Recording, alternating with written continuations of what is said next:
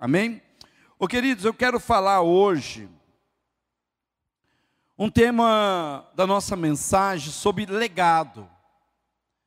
Legado, uma herança abençoada. Quando a gente pensa em legado, a gente pensa naquilo que alguém deixou para nós. E o legado, ele é importante, porque um legado não é conquistado é, sem custo. Há um preço. Quando a gente pensa no legado, a gente tem um preço. E esse preço para não vem de um dia para o outro ou na semana, não, é uma vida. Querido, eu estou nessa igreja, fora, eu acho que 26 anos, mais 22 anos como pastor, construindo um legado para esta igreja. Porque eu sei que vai passar, eu vou, eu vou passar. Eu tenho 30 anos de ministério, 30 anos de caminhada. Quando eu me converti com seis meses, eu me batizei, e com oito meses eu já estava no campo missionário. Não conhecia nada da Bíblia, mas já estava lá. Então faz 30 anos que eu estou caminhando.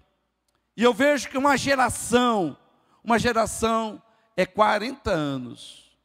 E eu vou, os 40 anos, eu sei que Deus tem algo para mim. E eu quero deixar esse legado para esta igreja. Eu quero que essa igreja entenda que nós temos uma geração, uma geração após nós, após cada um de nós, nós temos uma geração que precisa ser cuidada, que precisa ser é, moldada.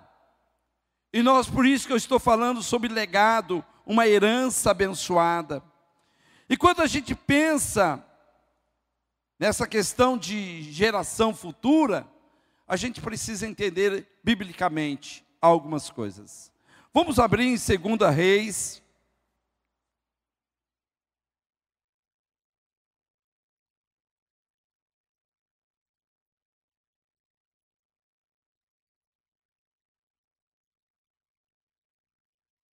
Segunda Reis, se puder colocar no telão, eu agradeço. Segunda Reis, capítulo 13 até o verso 19. Aqui fala sobre um rei, esse rei foi muito importante para Judá, para para Israel, né, para o povo de, de Israel.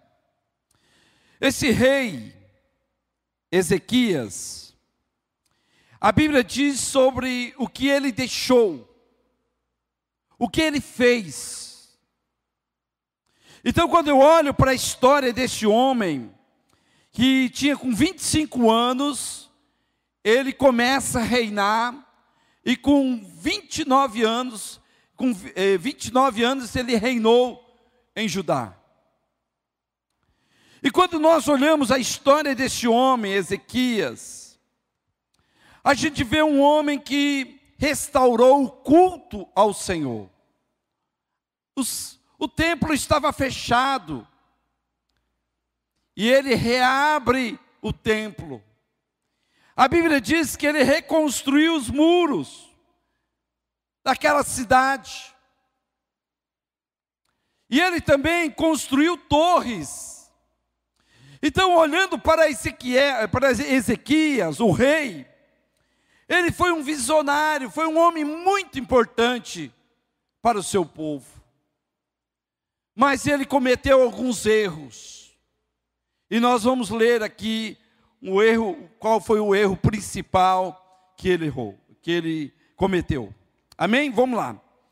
Então, quando nós olhamos para o verso 12, o rei da Babilônia envia embaixadores, mensageiros, para visitar Ezequias, porque Ezequias estava doente, estava ali, estivera, né? Estivera doente, estava doente, e, e a Bíblia diz em 13, verso 13, diz assim: Ezequias recebeu os mensageiros e lhes mostrou toda a casa de seu tesouro, a prata, o ouro, as especiarias e os, me e os melhores azeites. E seu palácio de armas e tudo o que havia nos seus tesouros. Coisa alguma houve que não lhes mostrasse, nem seu palácio e nem todo o seu domínio. Então o profeta Isaías veio ao rei Ezequias, ele perguntou: O que disseram aqueles homens e de onde vieram a ti? E respondeu Ezequias: De um país muito distante, vieram da Babilônia. E perguntou o profeta: Que vi, viram, o que viram em teu palácio? E respondeu Ezequias: Tudo o que há em meu palácio viram, e coisa nenhuma há nos meus tesouros que eu não lhes mostrasse. Então disse Isaías a Ezequias: Ouve a palavra do Senhor.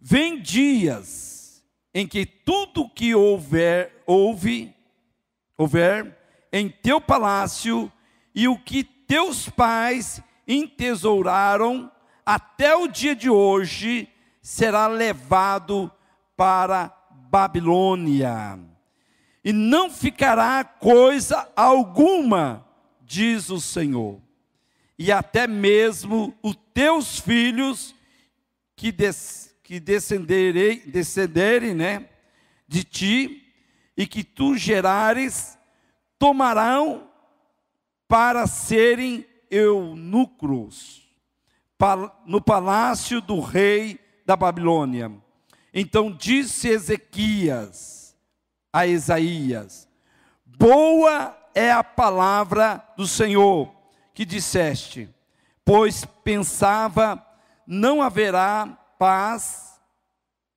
e segurança nos meus dias.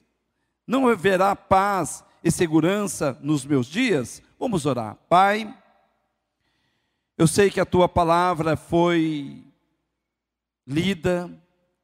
E agora, Pai, eu, peço a Ti, Deus, quebra toda a resistência no mundo espiritual. E que essa palavra possa fluir de uma forma poderosa. E que essa palavra possa ter, aqui o Senhor dê liberdade para o teu espírito agir no meio da igreja. Senhor Deus, esta é a minha oração, em nome de Jesus. Então, quando você olha para esse texto, você olha uma história interessante. Você vê um rei que construiu torres, um homem que abriu, reabriu o templo do Senhor, que iniciou o culto a Deus, um homem que começou a reinar de uma forma extraordinária. Mas foi um homem que cometeu dois grandes erros. Quando o profeta chega até ele, eu gostaria que dasse um pouquinho mais de retorno para mim, por favor, se você puder, tá? Porque eu estou falando e parece que. Então, quando eu olho para para a vida de Isaías, o profeta, ele não perdeu a oportunidade de poder dizer para aquele rei que ele tinha cometido um grande erro, que era mostrar o seu tesouro para os embaixadores daquele país. E, a, e o profeta disse que aqueles tesouros seria levado para a Babilônia. Depois de 115 anos, isto aconteceu, a palavra do, do profeta veio a se cumprir. 115 anos depois, os saqueadores vieram, vieram e entraram no, no, no palácio e roubaram, levaram tudo para a Babilônia e levaram os filhos. Então foi o primeiro erro que ele cometeu, abrir as portas para os mensageiros. Segundo erro que ele comete, que ele não se preocupou com a geração futura. Ele não se preocupou em deixar um legado. E a geração que veio após ele, que é o filho, o filho que ele gerou, Manassés, foi o pior rei de Judá. Foi o pior rei que governou aquela nação, porque Ezequias não deixou um legado para a sua geração. Ele disse para o profeta: Boa esta palavra. Ele estava dizendo: se eu tiver paz e segurança no tempo que eu estiver vivo, não importa a geração futura. Queridos, nós precisamos quebrar isto, de pensar apenas nesse tempo, pensar nesse momento apenas mas nós precisamos pensar numa geração do inimigo. Ele está usando essa pandemia para poder distanciar as crianças da igreja. Por isso que a igreja precisa orar muito. Por isso que nós precisamos é, ativar a, a alvorada com mais pessoas. Eu agradeço a Deus porque essa semana é, contando de segunda a domingo, hoje, é, foi 58 pessoas todos os dias aqui reunido. Não todos 58 todo dia, mas é, um dia deu cinco, deu seis, outro deu sete, outro deu dez, e somando deu esse, essa quantia. Querido, porque nós precisamos orar mais é uma estratégia do inimigo. E nós precisamos orar para que Deus quebre isto, que o, que o diabo não tenha força sobre esta geração, e nós precisamos passar um legado para as nossas, para os nossos filhos. O que, que as crianças hoje estão vendo? Elas estão enfiadas na internet. O que elas estão aprendendo? Nós precisamos orar para que esse, que esse vírus seja destruído, para voltar as crianças aos cultos. E queridos, é muito sério isto. E esse rei, ele fez tanto, mas ele fez para o seu governo, ele fez para, para a sua, em questão do reino, mas ele esqueceu de uma geração futura. Quantas pessoas estão abrindo mão da sua geração? A Bíblia diz que Davi, eles falam, ele, ele cita nos seus salmos, é, o Salmo 145, o Salmo de Davi, ele diz assim, ó, uma geração contará as tuas obras, e outra anunciarão as tuas proezas.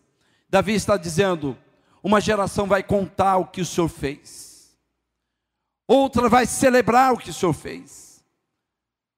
Sabe, Davi foi um homem, e que está em Atos, que ele diz, Atos, em Atos, Lucas escreve que ele serviu a sua geração. Davi serviu a sua geração com toda a sua força. Sabe, amados, Davi é um rei lembrado de Israel até hoje. É um rei que foi respeitado. Sabe, querido, quando eu estive lá em Jerusalém, e lá tem um túmulo, né, o, o, lá de, de, de, de Davi, mas é um lugar reverenciado, é um lugar ah, na frente, querido, eles não fazem imagens, estátuas de ninguém, mas na frente do, do daquela aquele lugar onde Davi estava enterrado, tinha uma estátua de Davi com, uma, com, a, sua, com a sua harpa. Queridos, eu quero dizer que eles têm uma reverência até hoje pelo rei Davi, porque foi um homem que mostrou diferença, que marcou a sua geração, e nós, como igreja, queridos, nós precisamos marcar a nossa geração. Como vai ser a próxima geração? Essa igreja ela precisa alinhar o pensamento em uma questão. Nós precisamos focar nas crianças. Querido, eu quero dizer uma coisa. Esse ano de 2020, mesmo sendo um ano difícil, nós tivemos duas conquistas. Uma delas foi essas cadeiras, que estava no projeto, eu, nós tinha orado e Deus tinha falado que era o tempo de comprar as cadeiras. Nós já estávamos com os bancos 20 anos já, quase 20 anos. E foi uma conquista. O irmão falou para mim, eu estava na, ele veio na vorada e ele falou assim, pastor, tudo subiu, tudo, o preço foi lá em cima. Se a gente fosse comprar essa, essas cadeiras hoje, nós ia pagar o preço em dobro. E nós já estamos pagando, nós estamos terminando. Falta quatro prestações apenas para terminar essas cadeiras. Foi uma grande vitória dessa igreja. Segunda vitória, que nós já pagamos, já, graças a Deus, foi o terreno do lado. A casa do lado é nossa, é da igreja. E qual é o propósito? Qual é o nosso propósito de ter comprado aquela casa? Porque nós queremos fazer um recanto das crianças ali.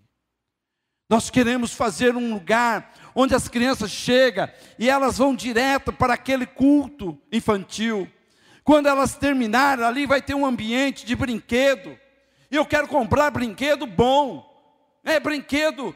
É, eu quero comprar, sabe aquele que você vai lá no shopping, tem aquele grande assim que dá quase dessa altura aqui, que as crianças sobem nessa escada, corre e tem um lugar, tem uma, um lugar de, de bolinha. Eu quero ver aquilo para as crianças. Não importa o preço, porque eu quero dar o melhor para a nossa geração. Eu quero que nossos filhos, os nossos netos, venham para a igreja e eles possam ouvir a palavra, e que eles possam crescer na palavra, mas eles têm um ambiente deles. Um dia eu, o Samuel era pequenininho, bem criança, era, eu acho que deveria ter uns oito anos. Ele e o Paulinho. E nós fomos fazer uma viagem. E nós fomos, eu fui pregar numa igreja. E aí a Marli ela compartilhou comigo, quando ela pega os nossos filhos, leva para a classinha das crianças, naquela igreja, eles colocaram as crianças num lugar onde tinha sacos de cimentos. E quando ela olhou aquilo, ela ficou assustada, como o Samuel sempre teve problema de respiração. Ela falou, Ivo, eles estão lá num lugar onde tem cimento, tem tudo lá. É criança, deixa lá. Não é assim não. As nossas salas, não tem nenhuma delas que não tem ar condicionado. Todas elas têm ar condicionado. Quero ver alguém falar para mim, não colocar ar condicionado aí. Ah, eu coloco sim, dou o melhor, quero dar o melhor para elas. Porque é a geração que nós estamos ensinando. Nós como igreja, nós precisamos ter essa visão. Você existe para isto, querido, para marcar a geração, a geração próxima. Um dia eu recebi um cartão de uma pessoa, e ela, e ela era uma foto, e ela disse assim: Pastor Ivo, você marcou a minha geração. Um dia eu estava em Maringá, Fui fazer uma visita para uma mãe de um adolescente que eu cuidei quando era quando eu estava em Maringá e eu trabalhava com adolescente. Vocês imaginam eu trabalhando com adolescente? E ela eu fui lá fazer a visita, porque era, a família era muito eu era muito amigo da família, e eu estava ali com os filhos dela, daquela família, daquela mãe. E quando eu fui lá, eu não sabia nem que onde o menino estava. Eu cheguei lá para ver que ele estava lá na casa, né, um dos meninos. E ela falou assim: Pastor Ivo, você espera um minutinho? Eu vou fazer uma ligação para o meu filho. Ele estava na Inglaterra. Ele vai ficar muito feliz de falar com você. E aquele menino me falou: Pastor Ivo, você mudou a minha vida. E sabe quem que foi ele? Foi um, quando a rainha fez aniversário e o bebê dele fez aniversário no mesmo dia que a rainha estava fazendo. E teve um momento lá que, que a mídia, né, por causa do mesmo dia e tal, aquela questão, no, ele e ela marcou com, com, com ele para que, que ele levasse a criança até o palácio. Eu tenho 30 anos, 10 anos eu estou planejando a igreja. 10 anos eu estou fazendo um planejamento em curto prazo, médio prazo e longo prazo. Tem coisas que nós vamos conseguir só com longo prazo, mas já está no projeto. Eu já coloquei tudo no papel, já bati lá no computador, já está marcado. Curto prazo, médio prazo e longo prazo. E nós vamos fazer em 10 anos. Tudo que Deus colocou no meu coração, nós vamos realizar nessa igreja. Porque daqui 10 anos, aí é outro que tem que assumir, né? Porque aí eu já saio de cena. Porque a minha geração está saindo. 40 anos, Deus tem que levantar um pastor aqui para conduzir essa igreja. Porque eu quero esses 10 anos me dar o, vou dar o suor, vou dar minha vida para que Deus possa mover essa igreja. Amém? Eu quero você comigo. Eu quero que você olhe para mim e diz: Este homem eu vou seguir ele porque ele tem uma visão. E quando a visão, planos, projetos não pode ser negociado. Projeto de Deus, a visão de Deus não pode ser questionada. Porque quando Deus falou para mim, construa o templo, construa esse templo. E eu falei para Deus, Deus, eu não tenho, nós não temos nada. Aí Deus falou assim, construa. Amém. E construímos. Um, um ano e dois meses, esse templo saiu. Sabe por quê? Porque a visão não pode ser questionada. Quando Deus falou com Noé, Noé, vai chover. Você construa uma arca grande e coloca animais dentro. Noé não questionou Deus. Ô oh Deus, mas nunca choveu na terra. Nunca caiu um pingo de água na terra. Como o senhor pode falar, construir uma arca, construir um navio grande? Ele não questionou, ele foi, ele obedeceu, e eu quero obedecer a Deus tudo que Deus colocou em meu coração nesses dez anos, nós vamos realizar para a glória dEle.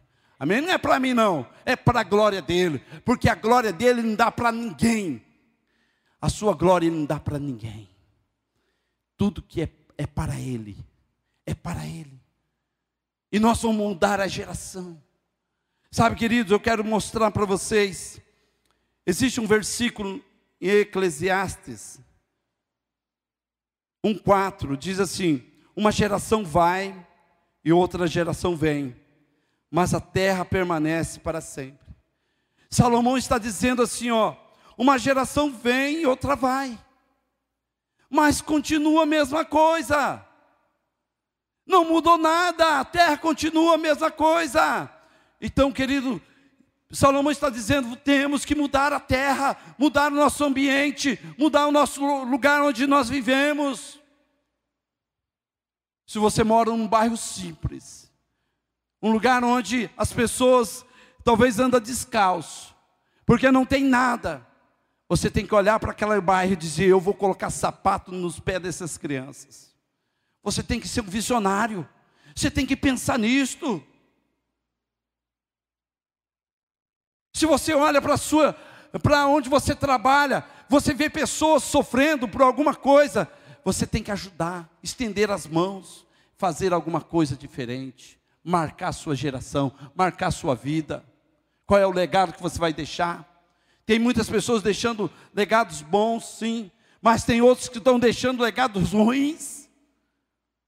Mas nós fomos levantados para deixar legados bons. É mudar gerações, é mudar vidas. Quem que você já mudou na vida? Ou seja, quem que você influenciou? As nossas crianças precisam dessa atenção. Por isso que eu estou falando que legado é uma herança abençoada. E eu quero dizer para vocês, amados, o que, que nós vamos deixar para a nossa geração. Uma das coisas que nós precisamos pensar é uma aliança. Nós precisamos embutir nas nossas crianças, nós temos que é, colocar no coração delas uma aliança eterna com Deus. Se uma criança tem uma aliança com Deus, é jamais vai, ela vai abandonar o Senhor. E nós precisamos ensinar elas que ela, tem um pacto nisto, quando elas têm uma aliança, um voto com Deus, quando elas se entregam ao Senhor, nada pode tocar na vida delas, porque se ela pertence ao Senhor, o inimigo não tem poder para tocar nessa criança. Esse é o legado que nós vamos deixar para elas. A identidade, uma identidade, mostrar para ela que ela é cristã, ela, é, ela serve ao Senhor, que ela é filha de Deus, embutir nela esse sacerdócio, dizer você pode ser uma intercessora, você vai interceder pelas nações. Quantas vezes eu entro na minha salinha de oração, eu e minha esposa, muitas vezes as minhas netinhas chegam até lá, a Heloíse, a Rebeca, e lá tem um globo. Quando você acende a luz, eu perto ali, acende a luz e fica tudo aceso, aquele globo, e elas ficam ali, colocam a mão sobre aquele. E eu falo, essas são as nações. E muitas vezes a Heloísa assim, ela pergunta assim, onde é a Disney? Porque ela quer ir para Disney. Eu falei, filho, se você tem fé, você vai para Disney. Então, ela falou, onde é? Aqui. Aí eu falo, ah, tem vários lugares, mas vou mostrar nos Estados Unidos. Aí eu coloco no, viro assim, coloco nos Estados Unidos, ela coloca a mãozinha nos Estados Unidos. Porque eu estou embutindo nela fé. Eu já falei para ela, você vai para Disney. Você vai para Disney. É uma palavra que eu estou liberando a ela. Se ela tem vontade para Disney, ela vai. Porque eu sou um homem de fé e eu creio nisto. E Deus vai ouvir a oração dessa menina, porque ela orou e colocou a mão e diz. E muitas vezes ela ora assim: Senhor, que esta, que, o, que a pandemia, sei lá, como ela usa uma palavrinha, que vai embora. Sabe, eu estou ensinando ela a interceder. E ela chega naquele quarto e nós joelhado, muitas vezes ela abre, as duas vão lá, muitas vezes a Marli está orando comigo também, a gente para e vai orar por elas. Querido, você precisa orar pelos seus filhos. Você tem que orar pelos seus netos. O que, que nós vamos deixar para a geração futura? Querido, eu estou levando essa igreja a não viver no, naquela igreja triunfalista, não, eu estou levando essa igreja a uma responsabilidade. Eu quero levar essa igreja a um compromisso sério. Porque se eu levar uma igreja a, viver ao triunfar, é só é, mensagem triunfalista, você vai me abandonar, você vai abandonar Jesus, você vai deixar a igreja quando os problemas virem. Quando as lutas surgirem, você fala, mas o pastor não pregou mensagem que eu tenho vitória? que eu tenho, que eu tenho condições? Não, porque Jesus diz: No mundo tereis aflições, mas tem bom ânimo, eu venci o mundo. Ele está dizendo: Você também vai ter força para vencer esse mundo. Nenhum momento Jesus pregou alegria e paz, não. Sabe, Deus está mudando a igreja, Deus está levando a igreja a ter responsabilidade, responsabilidade com a geração futura. O que, que eu vou deixar para a geração? Eu quero deixar um lugar onde as crianças têm prazer de vir na igreja e dizer: eu, eu aprendo sobre Jesus, mas tem um lugar, um ambiente para a gente poder brincar também. Ou é pecado isto? Querido, nós precisamos mudar a nossa mente. Você quer ser um vencedor? Você quer ser um, um homem, uma mulher que possa marcar a sua geração? Então pensa na sua responsabilidade como cristão. Tem muito cristão por aí, até pregador, aproveitador, que estão fazendo coisas erradas, enganando o povo. Mas eu quero dizer que é, existe muitos que estão levando a coisa séria. Estão levando a coisa séria. Pastor que estão levando a sério as coisas. Eu estou aqui 22 anos como pastor e eu tenho, eu oro a Deus, Deus me ajuda. Por quê? Porque eu preciso deixar um, uma, uma geração futura que tenha fé, que tenha intimidade com Deus, que tenha relacionamento com Deus vivo. Uma igreja, uma, uma geração que conheça Deus e que tenha o caráter de Deus embutido na sua alma. Sabe, amados, o maior legado que alguém possa deixar para a geração futura é, é o caráter de Cristo impresso no coração deles. E é isso que nós precisamos, queridos. Esta igreja precisa isso. Eu quero terminar, queridos.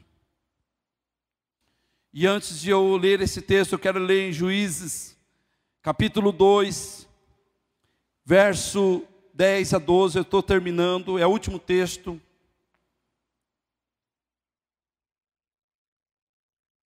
Eu quero fazer uma pergunta para vocês. Eu quero que vocês pensem bem antes de vocês responder para vocês mesmos.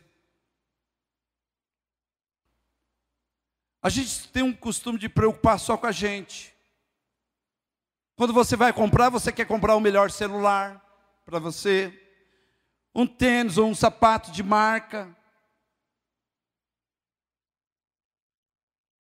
Você muitas vezes acaba pensando só em você, mas nós precisamos pensar naqueles que estão vindo. Queridos, a nossa cidade tem muita criança passando muitas dificuldades.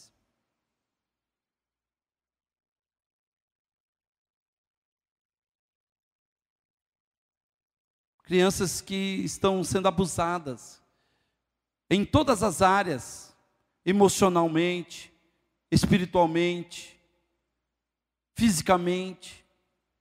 E nós, como igreja, não podemos calar. A igreja tem que se levantar, sabe por quê? E eu faço uma pergunta para vocês: quanto vale uma geração para Satanás? Quanto vale uma geração para, para o diabo? Eu, antes de responder, eu vou falar uma coisa para vocês. Moisés, ele foi no Egito para resgatar o povo de Deus daquela terra, porque ele estava ali já 430 anos. Ele estava vivendo como escravos. E quando Moisés chega naquela terra, no Egito, ele vai diante de Faraó, e ele disse para Faraó: Faraó, Deus mandou tirar o meu povo. E aí Faraó já fez uma proposta para ele. Tudo bem, pode ir todos vocês. Pode ir para o deserto e adore o seu Deus. Mas ele fez uma proposta dizendo assim: deixa as crianças comigo. Deixa as crianças comigo. O que, que os faraó estava dizendo? Elas vão dar muito trabalho.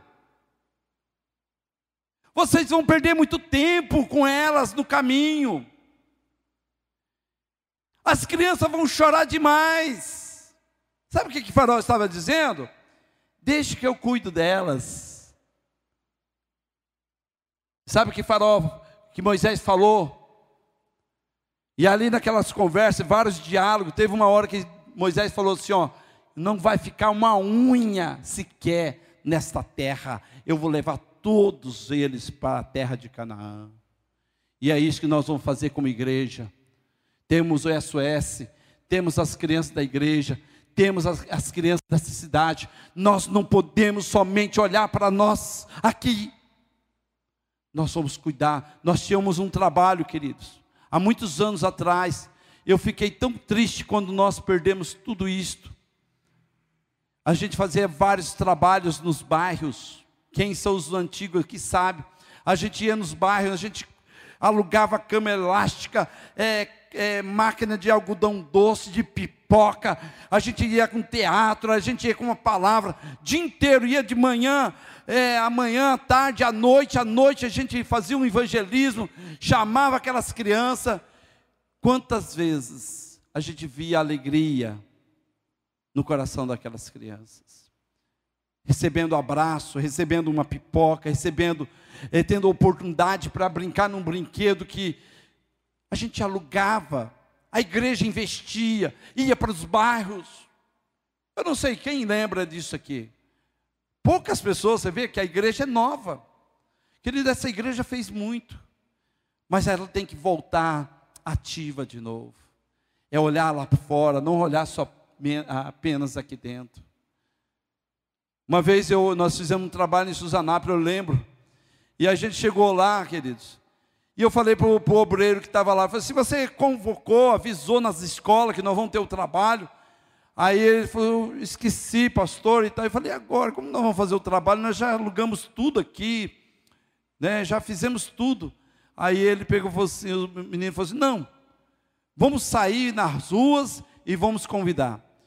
Em poucos minutos, queridos, tinha 200 crianças lá no, no ginásio de esporte, para participar conosco. 200. Em alguns minutos que eles saíram, porque as crianças são fáceis. Queridos, quando nós treinamos uma criança, trabalhamos com uma criança, o diabo não vai ter poder sobre ela.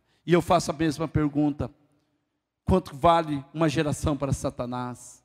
E eu vou responder para você: vale a eternidade. E nós não podemos abrir mão dessa, dessas crianças. Eu tenho as minhas netas, eu tenho os meus filhos. Você tem seus filhos, seus netos. E nós vamos mudar a história dessas crianças. Querido, eu quero ler, eu não tenho consigo ler aqui. Leia para mim aqui, filha. Para nós terminar esse versículo. E foi também congregado toda aquela geração a seus pais e outra geração após ela se levantou, que não conhecia o Senhor, nem tampouco a obra que ele fizera a Israel. Então fizeram os filhos de Israel o que era mal aos olhos do Senhor, e serviram aos Baalis, Baalins, e deixaram ao Senhor Deus de seus pais, que os tirara da terra do Egito, e foram-se após outros deuses dentre os deuses dos povos que haviam ao redor deles e adoraram a eles, e provocaram o Senhor a ira. Amém. O que, que está dizendo aqui para mim terminar? Pode falar para todo mundo que eu fiquei doido, tá? Eu fiquei mesmo, com sangue nos olhos, porque nós vamos mudar essa geração. A Bíblia diz assim, ó, que uma geração veio né, outra geração após ela se levantou e não conhecia o Senhor, nem tampouco a obra que eles fizeram em Israel. Então a geração que veio depois de Josué, Josué errou, foi um grande guerreiro, mas ele não discipulou, não ensinou a próxima geração, e a geração não conheceu o Senhor, e nem conheceu os feitos de Deus. E nós não podemos deixar a nossa geração passar sem marcar nossa geração, ensinar quem é Deus. Quem manda é Deus, quem reina é Deus, quem ama a humanidade é Deus. E nós vamos ensinar nossas crianças. Por isso que nós vamos vencer. Nesses dez anos, querido, me ajuda em oração. Me dá, ora para Deus me dar força. Porque nós vamos fazer o que tem que ser feito. Eu sei que se Deus não me levar antes, se Deus me levar antes, vai ter pastores aqui para fazer porque eu vou estar compartilhando com eles o que Deus tem para nós, e nós não vamos parar, nós não vamos parar, por nada nesse mundo, Porque a Bíblia diz: se Deus é por nós, quem será contra nós? Agindo Deus, quem impedirá? Então Deus vai agir por, eh, pelo seu povo, Deus vai agir pela igreja, Deus vai agir por você, e nós vamos mudar a nossa geração, e nós vamos deixar um legado para uma próxima geração, homens e mulheres, homens e mulheres que vão fazer a diferença. Amém? Eu queria terminar com uma oração. Eu quero chamar o Diego, cadê o Diego?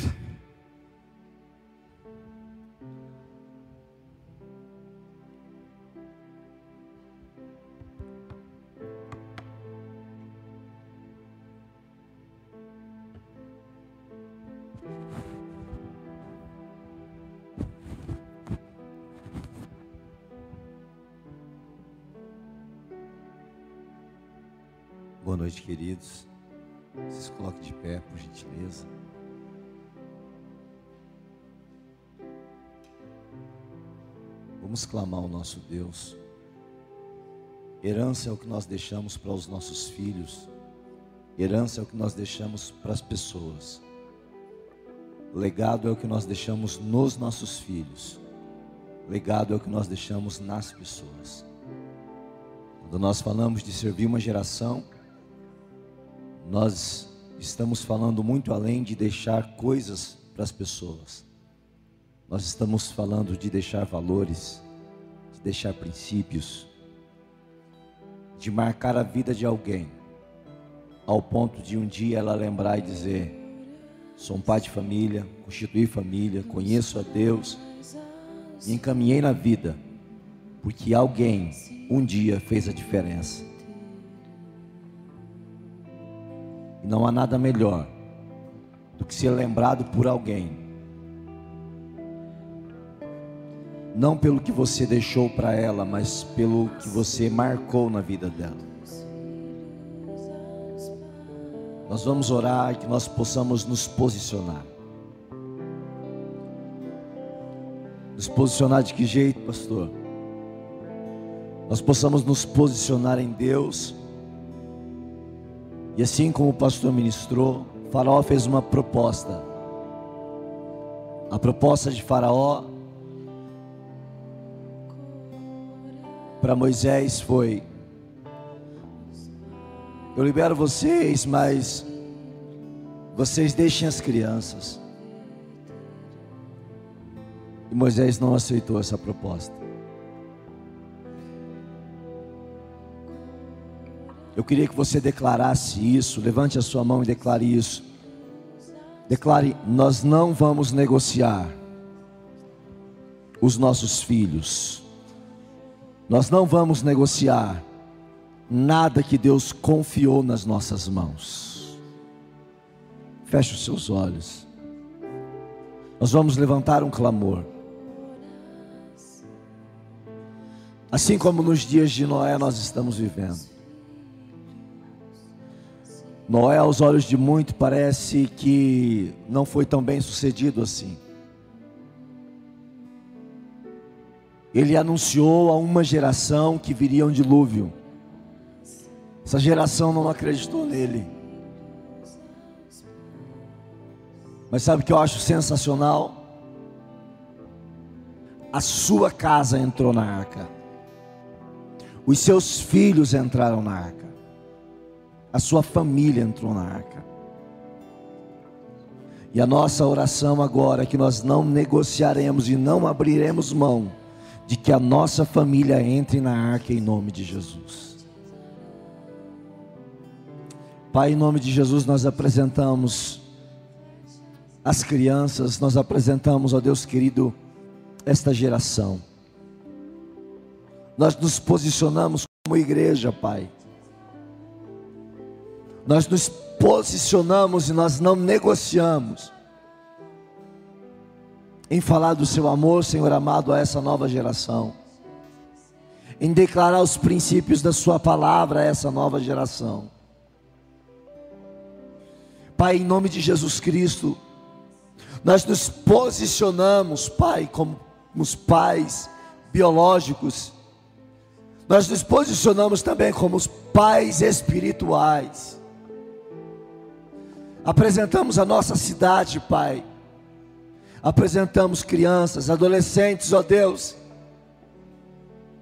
que desde a sua infância, sem destino, sem direção, enveredados, ó Deus querido, a tantas coisas ruins. Tantos adolescentes já perdidos nas drogas, Pai. Tanta juventude sem perspectiva de vida, sem alegria, sem paz, sem prazer de viver. Pai, mas nós estamos aqui, nós acreditamos no Seu poder. Nós anunciamos a Sua palavra, como pais, nós ensinamos os nossos filhos, procuramos ser exemplos, ó Deus, no dia a dia mas nós sabemos da nossa limitação. Nós sabemos, ó Deus querido, que nós somos limitados. Os nossos olhos alcançam até o portão, mas os nossos olhos não alcançam na escola. Os nossos olhos não alcançam na rua.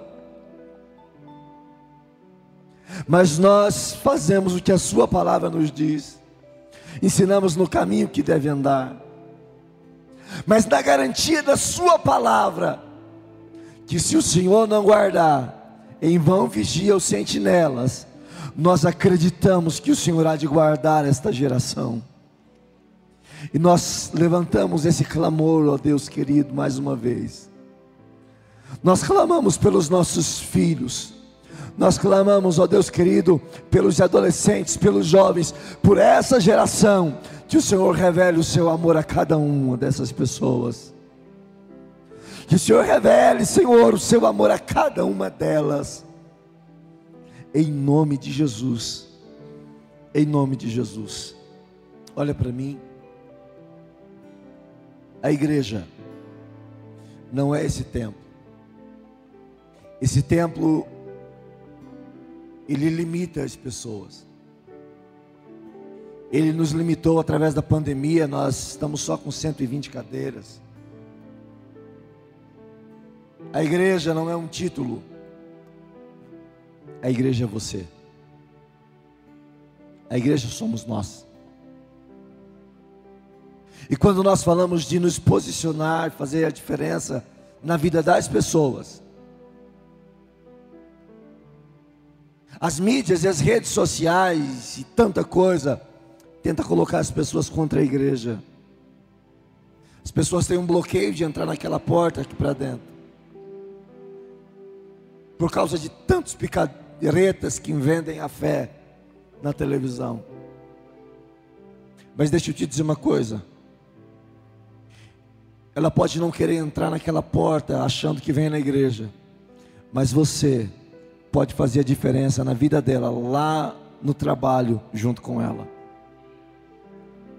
Você pode fazer a diferença onde você estiver, porque a igreja é você. Você pode anunciar Jesus, você pode anunciar o amor, você pode se importar. As pessoas estão gritando por atenção. As pessoas estão gritando por alguém que as ouçam. Aflitas com tristeza, depressão, angústia, ansiedade, preocupações medo, insegurança.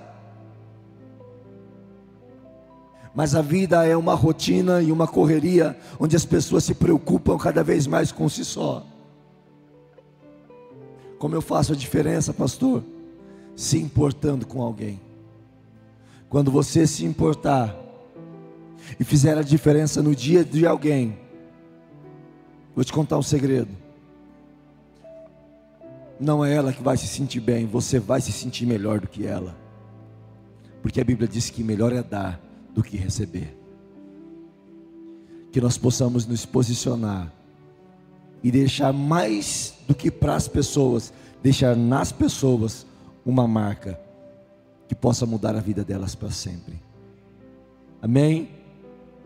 Eu vou estar ali na frente, você desejar deixar um, um brinquedo, um valor, para dar ali na frente. Essa é a lembrancinha também. Você está nos visitando pela primeira vez, ao passar ali na frente, Tem o pessoal da recepção que vai deixar uma lembrancinha para você. Muito bom ter você aqui conosco. Tá bom? Você também que trouxe sua semente de generosidade, quer semear no reino de Deus, após o término, você pode vir aqui e deixar essa semente. Tá ok? Faça assim com a sua mão. Que você possa ter uma semana abençoada. Que oportunidades de Deus possam bater na sua porta essa semana. Que Deus te dê sabedoria nas suas tomadas de decisões. Que nos momentos de pressão você não se precipite, mas aguarde de Deus uma resposta. Que a paz do Senhor esteja na sua casa, com a sua família, te livrando de todo o mal e de todas as armadilhas do inimigo. E que o grande amor de Deus, a graça do nosso Senhor Jesus Cristo e as consolações do Espírito Santo estejam com você, não somente agora, mas para sempre, em nome de Jesus. Você pode aplaudir ao Senhor. Tenha uma semana abençoada em nome de Jesus.